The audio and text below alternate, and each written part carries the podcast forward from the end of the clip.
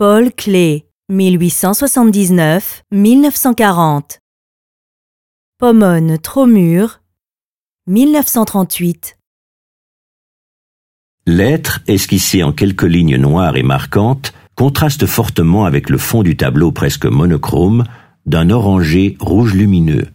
Seules quelques touches de couleur vert foncé permettent une transition entre les tons rouge-orangé en nuages et les formes noires empreintes de dureté.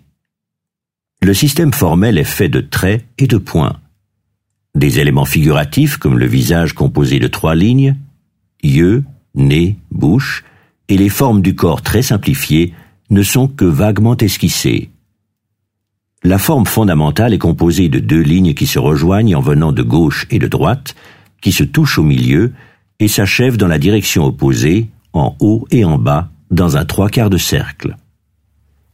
Cette forme dynamique apparaît dans d'autres œuvres de la même année de travail.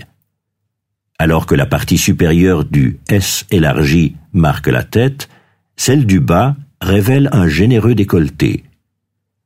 Les points noirs agencés autour de la tête de la nymphe doivent être vus comme des fruits.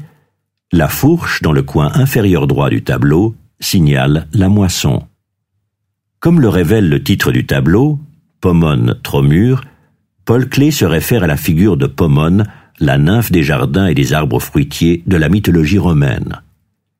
L'allusion à cette figure mythologique avec ses attributs féminins et le choix des couleurs qui soulignent la maturité des fruits thématise la fertilité et la croissance.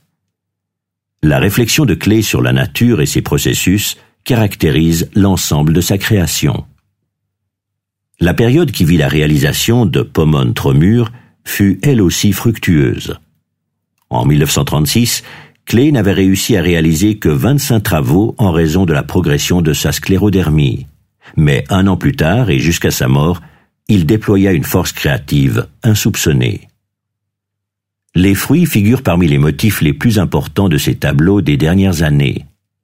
Entre 1934 et 1940, l'artiste donna un titre connoté contenant les mots fruits ou récolte à une cinquantaine d'œuvres.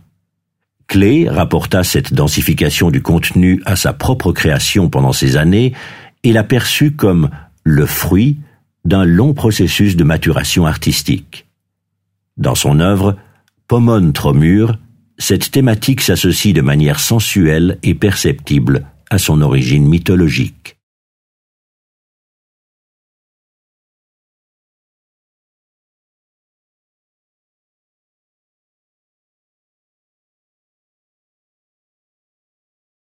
Visitez le Centrum Paul Klee Berne et voyez les œuvres originales. Et téléchargez l'application gratuite Museum Berne dans le App Store.